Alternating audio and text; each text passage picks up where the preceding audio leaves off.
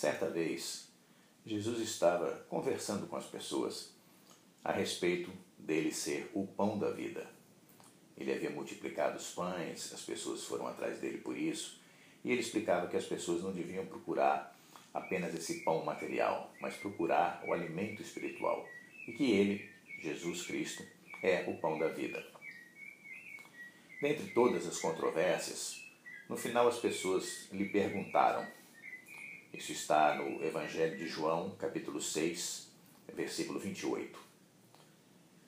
O que faremos para realizar as obras de Deus? E Jesus respondeu: A obra de Deus é esta, que creias naquele que por ele foi enviado. Ora, Jesus é a palavra de Deus. Crer em Jesus significa crer na palavra que Deus está nos falando através de Jesus. Quem acredita que essa palavra é de Deus, obedece, ou seja, faz o que a palavra manda. Por exemplo, a palavra manda amar. Quando a pessoa ama, ela está realizando as obras de Deus. Por isso, Jesus disse: a obra de Deus é essa. Quem crê que Jesus é o Senhor deve praticar o que ele ensina: luz, paz e amor. Não adianta a pessoa dizer que crê no Senhor e não fazer aquilo que ele manda.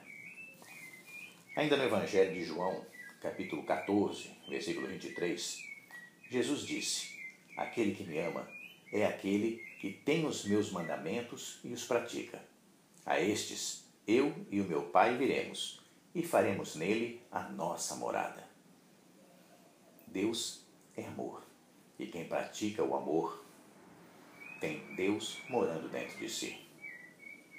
Por isso, isso acontece naturalmente, por Deus ser o amor. Quem tem o mandamento do amor e o pratica, amando ao próximo, está tendo o amor, que é Deus, morando dentro do seu coração. Deus quer agir através de nós. Vamos amar os nossos irmãos. Essa é a verdadeira fé viva em Cristo Jesus. Praticar as obras do amor. Cumprir os mandamentos é realizar as obras de Deus. Eu sou José Lúcio, estudando a palavra do Mestre.